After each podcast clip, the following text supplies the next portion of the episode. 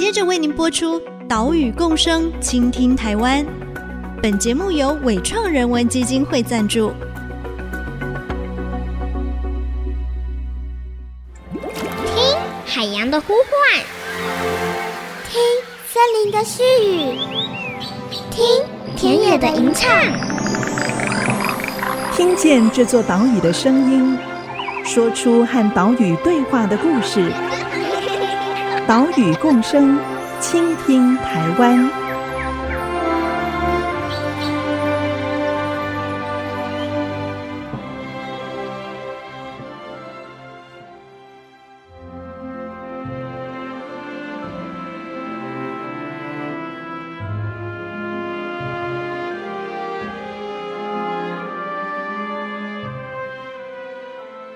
大家好，欢迎收听 IC 之音 FM 九七点五岛屿共生，倾听台湾。我是袁长杰。我们的节目是在每个礼拜三上午七点半首播。另外，你在 Apple Podcast、Google Podcast 还有 Spotify 也都听得到。如果你是使用这些线上平台聆听的话，请记得按下订阅哦。你有观察生活当中的树木吗？在城市里面，在公园里面，在校园里面的树啊，它们挺拔而立。但有的时候，树木生病了，可能是因为原本种下去的时候没有给它们好的环境，就生病了，或者是遭遇到病虫害。为了救这些树木，许多人喷药施肥，但效果却不好。其实，医术可以不靠药物。只要还给他好的环境、好的栖地，有他们喜欢的阳光、空气、水这些生长条件，那么树木就自然会恢复他们的生命力。今天，我们就跟着树木医詹凤春来到台中市的新社，来看他如何让一株枯黄的松树重现生机。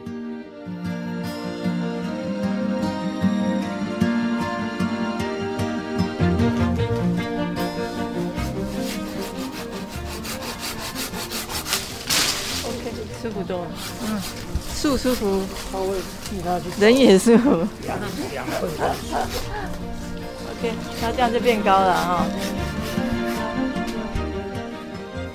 今天呢，我们跟着树木医詹凤春老师来到新社老人文康中心，嗯，因为这边有一棵树木，老师正在治疗它。哈、嗯嗯，请问老师，这一棵外面是松树？嗯，松树它遇到了什么样的问题？哎，这棵松树当初呢，因为它根系有受到一些压迫，然后因为随着树一直长大，它的植栽穴就是把它围起来，就好像是裹小脚的概念一样。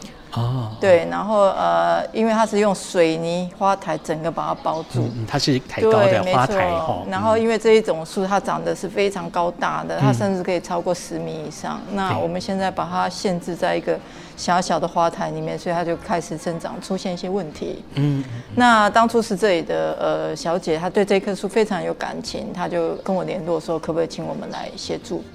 那在此之前，他们也去找了很多相关政府机构来调查。那他们主要的建议就是喷药，但是问题是，它不是喷药，也不是病虫害的问题哦，是，它就是纯粹是空间的问题。嗯嗯。那所以我当时就要求他们说，先不要喷药，我们先把花台先把它拆掉，先确保它能够生存，我们再去看它之后需要怎样的一个协助。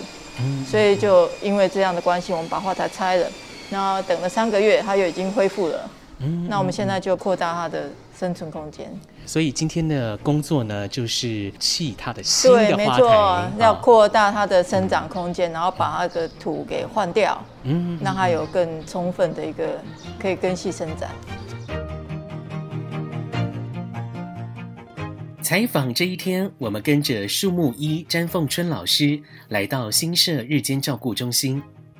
门口呢，有一棵青翠的松树，很难想象哦，在今年初，它的树冠下半部都是枯黄的叶子，许多都掉到地上来。日照中心的同仁刘静芬，有一天他发现了松树的异状，大概是去年十二月多的一个礼拜五的傍晚，要下班的时候。哦，对，然后看到它满地就是黄色的那个松树的针叶掉的满地，嗯，就是从来没有这样子过，就很黄。枯叶是不是？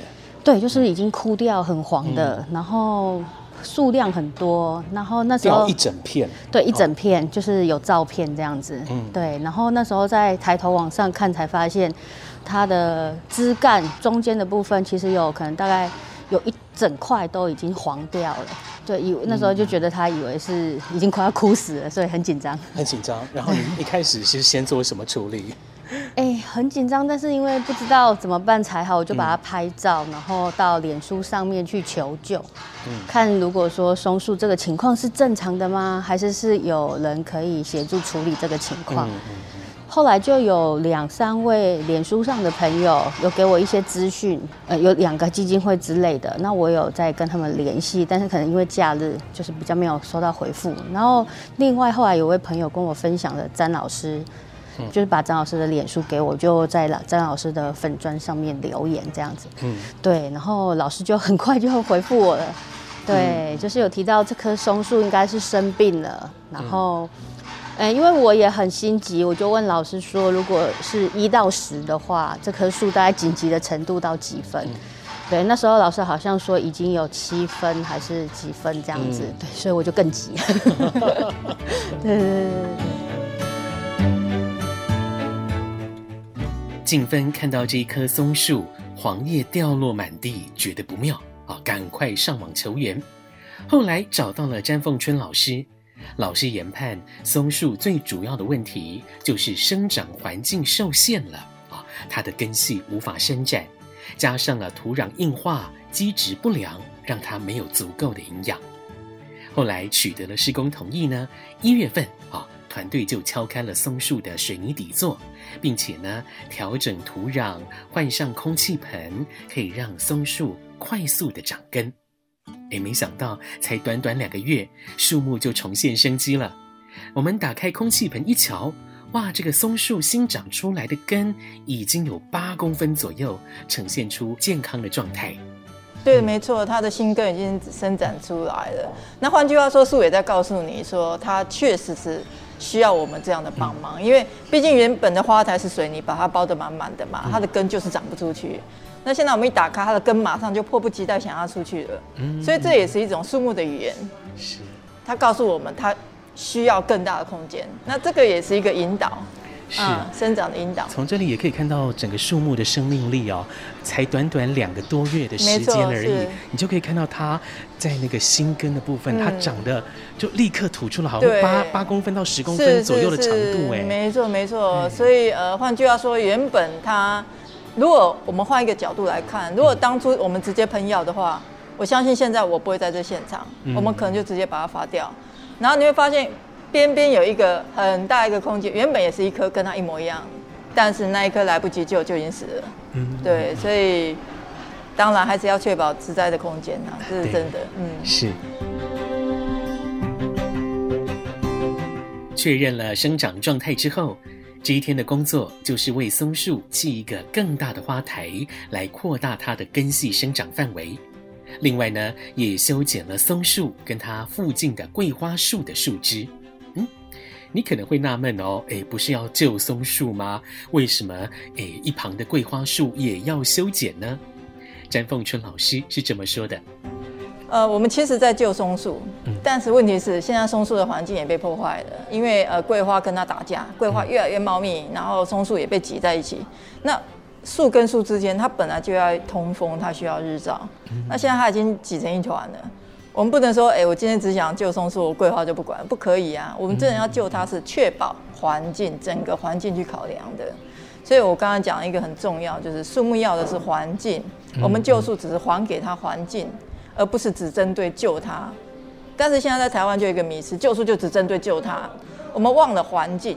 嗯，你没有给它一个环境，你就算给它再多的农药、再多的肥料，你也救不了它，因为环境是影响它最大的。嗯，那我们刚刚在修剪也一样啊，我们后面的桂花已经挤成这样，从来都没有帮人帮它修剪嘛。现在我们把它的枯枝、一些呃乱枝剪掉之后，整个树就变清爽了。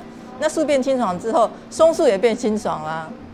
那这样的情况之下，这个环境会通风，风会呃顺畅，那也会提升它的光合成，那刚好日照也可以进来，能够减低它一些病虫害，所以这是相辅相成的，所以它的环境一定要先把它预留下来。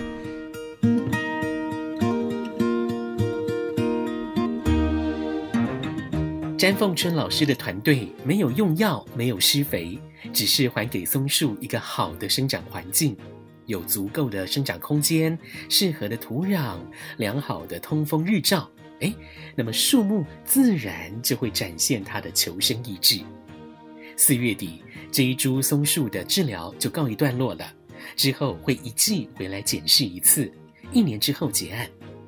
整个救治过程，詹老师是用志工的形式奉献，材料呢也是由许多人集资一起提供的哦，可以说集众人之力，让这一株松树重现生机。我们不只为树高兴，也感受到台湾社会对于生物跟环境的这一份爱。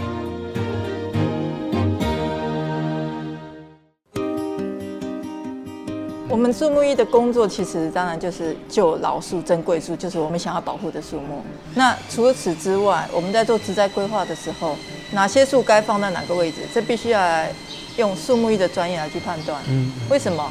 我们刚开始在做规划的时候，如果你没有把树种好位置，它就容易死掉嘛。嗯，所以树木医的工作，救树以外，还要就是呃参与景观公司的一些设计规划。讲简单一点，就是预防胜于治疗。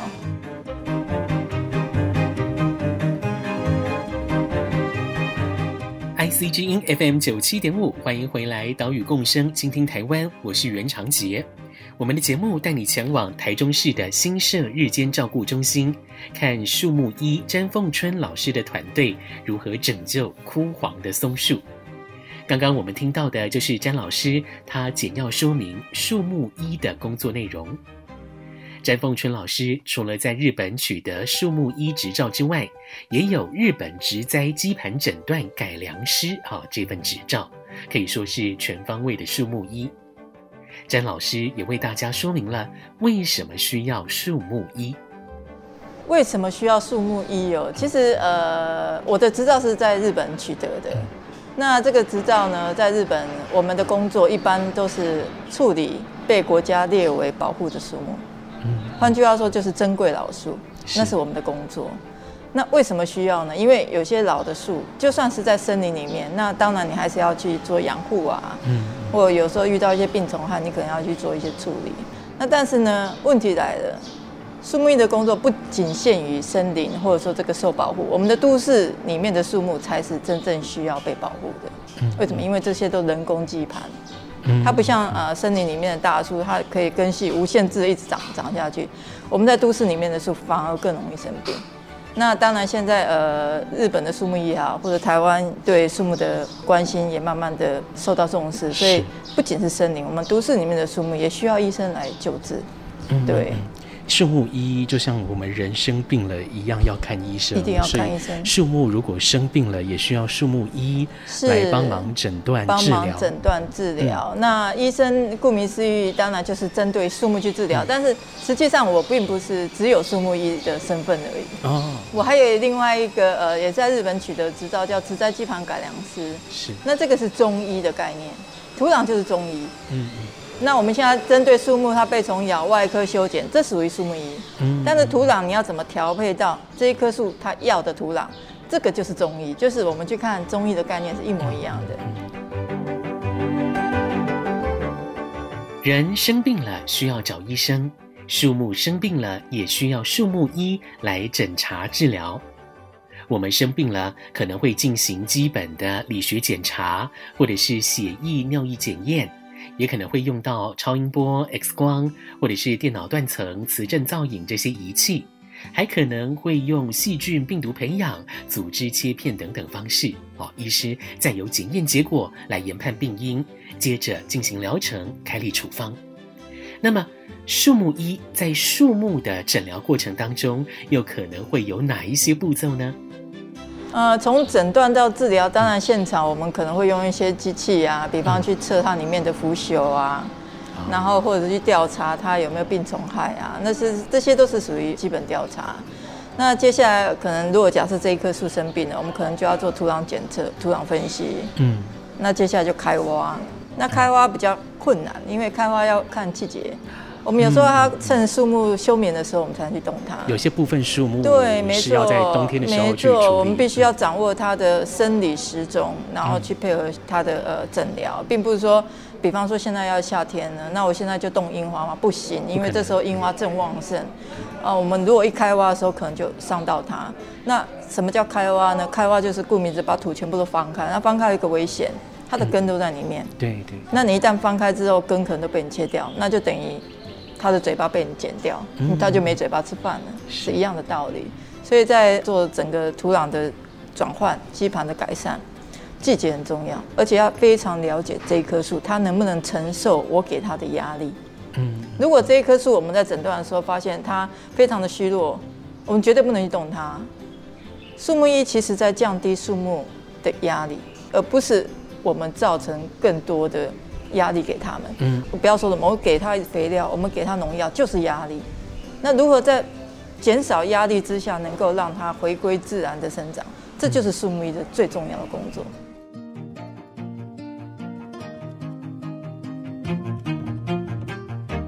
现场观察，运用仪器检验，从开立诊断处方间、提出治疗程序，到开挖救治、维护管理、定期健康诊断，哦，都有一定的流程。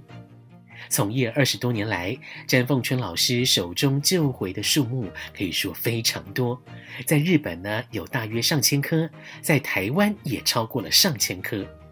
在这些救治经验当中，他也归纳出台湾在造林或者是景观植树移植的时候最常出现的问题。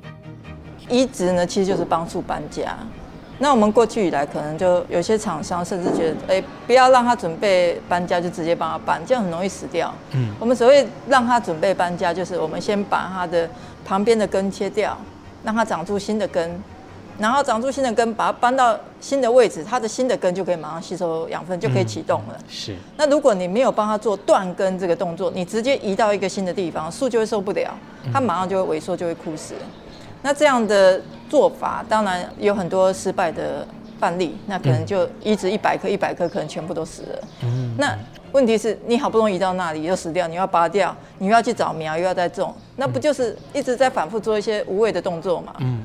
那如果说我们今天一次一口气种好，你就坐享其成而已，不是吗？对对，所以移植这个动作非常的重要。嗯，对。嗯，老师观察，比如说像是园区、厂区这种，嗯、呃，要进行植树，不管是为了绿美化，嗯、或者是为了要节能减碳，种树有哪些常见的问题？我们种树常见的问题就是，第一个，我们在种的时候，很多叶子或者说很多民众可能就觉得土越多越好。嗯，那土越多越好，树就会缺氧。嗯，那另外一个方面就是我们用的很多都是废弃土。那废弃土是什么？是碱性的。那你就把它想象成泡碱材的道理是一样的。所以我们的树常常都种不好。更多的业者是，他今天他要一批树种给你，那他要保护其这一年至少不要死掉，要不然还是要赔给你嘛。嗯。他就不断的施肥，不断的用农药，那其实又破坏我们的生态。嗯。那树是一个不贪的生物。你给我一颗糖吃，我吃完这一颗糖，我就不会再跟你讨了。嗯。但是我们不是啊，我们给它肥料越多越好，越多越好。那它吃完了，剩下的变什么？变盐分。这个时候直接就帮它泡在，就是甘茶，到底是一模一样的。所以我们对树木的认知，我们可能觉得给它越多越好，那个爱是不对的。嗯。所以我觉得这一部分大家可能要对树木要稍微要去理解，而不是说用一些传统的园艺的做法。那这个是现状啊，比较常见的一些问题。詹凤春老师说着：“树是不贪的生物，我们给它好的环境，给它适合的环境，树就自然长得好。所以他一直在推动适地适木这样的观念。我们讲的适地适木，比方啦，并不是杨梅树种在杨梅，杨梅就不会死。嗯，也甚至也有人认为樱花树种在北部就不叫不会死。那那是纯粹是气候的观感。嗯，但是我们现在种树是考虑到微气候。”也就是说，这一棵树现在种在这个位置，它周边的环境是什么？因为树其实是随着环境在成长的。嗯嗯。所以，我们这现在环境，比方说这边风很大啊，新竹风很大，或者说太阳很大，你要如何去把树种到对的位置？这个就是我们讲的四地四木。比方我们常常讲哈，种樱花好了，你樱花比方种在这位置，但是它每天受的是东北季风，嗯，那它的枝叶就很容易干掉啊。那那如果你把樱花种到南边呢，一天到晚晒太阳好吗？也不见得，你就要常常跟它修剪啊。嗯，那问题是樱花讨厌人家剪它啊。嗯，那你种到哪里好？种到东边好啊，日照也不是那么强，但是日照时间拉很长。嗯，所以树该种到哪个位置，一定要考虑树的个性。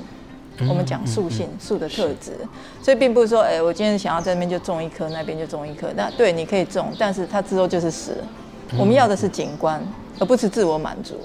所以我们在种树要四地四木，要考虑它的微气候，知道它有没有排水好，日照有没有充分，它会不会开花，或者说这个树不是那么喜欢日照，它有各式各样的性格。那我们必须要去了解它，然后帮它对号入座，种好位置。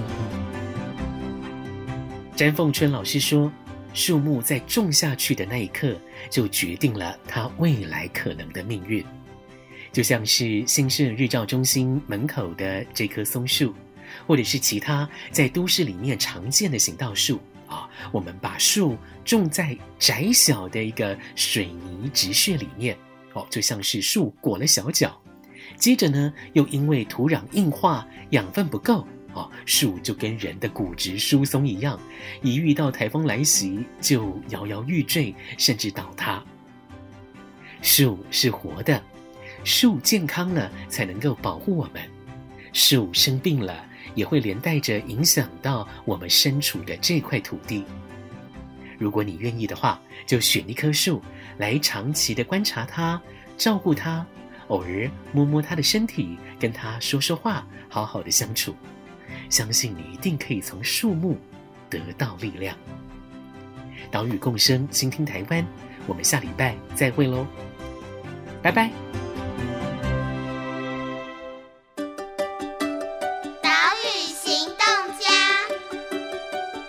我是树木医詹凤春。呃，我今天要传达的内容就是希望大家呃进入夏天能够到森林里面去体验所谓的森林浴。那怎样才能够体验到最好的森林浴呢？当然就是早上我们还是用走的，到了下午尽可能就是我们坐在那里或横躺着休息，因为每到下午的时候，芬多精都会沉降到地面来。那为了体验更好的芬多精，那当然也请大家就是早上用走，下午用躺的这样的一个体验方式，对身体是最好的。